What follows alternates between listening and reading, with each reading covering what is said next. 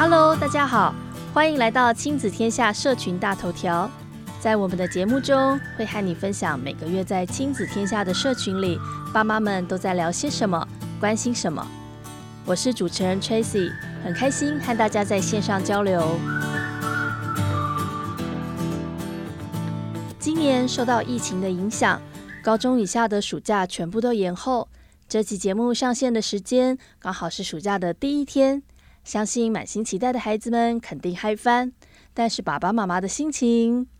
我懂我懂，所以我要先跟正在收听节目的爸妈们说声，你们辛苦了。暑假开始意味着一零八学年度的结束，也就是一零八课纲上路一年了。今天要和你分享的第一则社群大头条就是，调查显示，从国小到国中，孩子阅读长文的理解力竟然不增反降，为什么呢？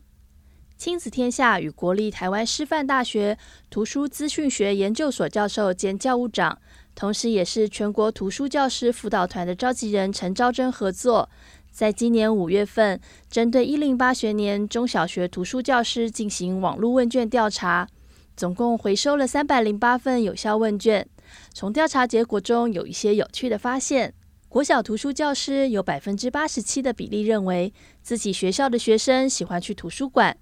但是到了国中，只有百分之六十九的老师这么认为。而对于长文阅读的理解力，从国小到国中也是不增反降，只有百分之四十六的国中图书教师认为自己学校的国中生可以发展长篇文本阅读理解的能力。教学经历近三十年的台北市新雅国中老师，从过往经验指出国中小学进行阅读教学的矛盾。他认为，目前国小是广泛阅读，但国中却是采分科教学，是把学生窄化到学科内，变成学生也很难跨域思考。我们从调查中也看到，城乡的差距明显出现。相较于六都，非六都的国中在阅读推广上更具挑战。对于学生喜不喜欢阅读这个主题，六都的国中图书老师只有百分之六认为学生不喜欢阅读。但是非六都的国中图书教师却有百分之二十认为学生不喜欢阅读。一位在偏远地区的国中校长表示，偏乡学生多是来自弱势家庭，资源较少，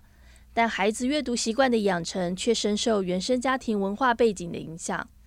不少学生刚进国中时非常排斥阅读，不愿意到图书馆借书，因此养成阅读习惯会是推广的第一步。另外还有一个发现。无论是小学生或国中生，无论城乡背景的差距，孩子们拥有外语阅读习惯的比例都不高。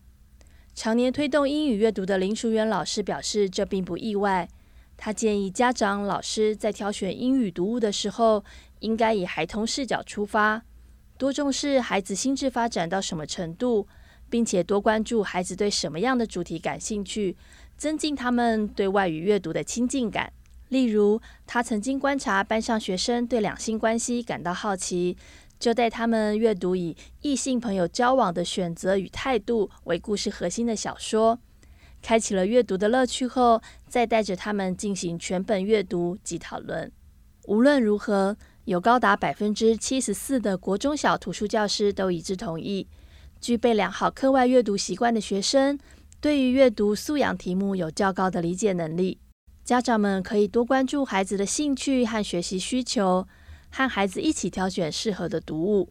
听完国小和国中的阅读现况，相信大家也不难理解为什么现在的父母都倾向提早开始为孩子预备。那么下一则社群大头条，我们来聊聊在上小学时爸妈们经常担心的这件事。每年都有新的孩子会进入幼儿园的生活。但是上幼儿园和上小学孩子所需要培养的能力是大不相同的，对老师来说也是如此。在两岁孩子就可以就读的前提下，幼儿园的老师有很大的重心是放在孩子生活自理的训练，角色比较贴近家长，也因此才会出现许多小一新生不小心对着老师脱口而出“妈妈”这种情况发生。而在教学的面向，则是多会进行主题式的教学模式，大部分课程都会融合游戏和实体操作。在孩子上小学之前，最常被家长提起的焦虑，就是公幼不教注音，到底会不会对升小一有影响？一名国小老师跟亲子天下分享了他在老师和家长这两个身份转换之间所看到的不同面向。在教学现场，同一个班级里面一定会同时出现有学过注音和没学过的孩子，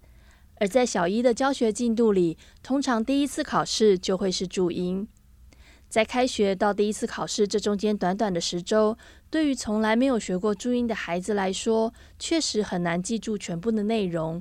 但是只要老师能够有耐心的教学，而且家长也能够陪同练习，十周的时间要达到及格的水准是没有问题的。但这位老师也不讳言的表示，自己的孩子就是上了国小才学注音。在看到孩子第一次的考试成绩后，他心里真的充满了挫折感。但是当他回头想想，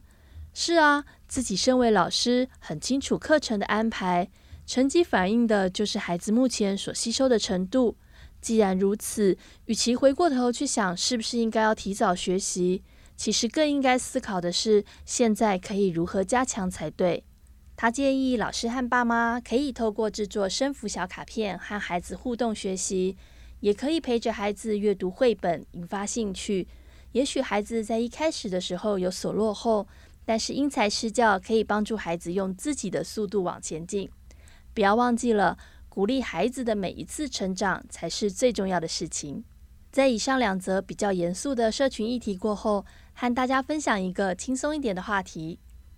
疫情趋缓，政府各机关纷纷推出振兴方案，我们提供两个补充资讯给大家参考。首先是去年也有推出的旅游住宿补助，从七月一号开始，不分平假日。民众入住全台湾二十二个县市有参加活动且领有合格登记证的旅宿，每房最高可以折抵一千元。离岛还有加码的补助优惠，都可以搭配振兴券使用。使用补助的方法很简单，请记得在入住之前或是入住当日，先到安心旅游自由行旅客住宿优惠活动的网页专区，上传身份证或是健保卡的正面图档，并且填写基本资料。这样就算是登记完成喽。接下来，只要在你入住当天经过核对身份无误，就可以现场折抵一千元，是不是很心动呢？再来是文化部推出的易放券抽奖活动，幸运中奖的民众可从七月二十二号开始，在博物馆、演艺厅、书店、唱片行、电影院等全台超过一万家以上的店家使用。有兴趣的听众，记得先在手机下载易放卷的 App，易是艺术的易放是英文 F U N，然后登录基本资料就有抽签的资格了。提醒一下，易放卷的 App 在七月十八日周六的上午九点才会开放下载，所以节目播出之后要再等三天哦。以上就是这个月大家在亲子天下社群里所关心的话题，希望你们喜欢今天的分享。谢谢大家收听亲子天下社群大头条。如果喜欢本次的内容，欢迎你评分五星，或是在留言写下任何的讯息，让我们知道哦。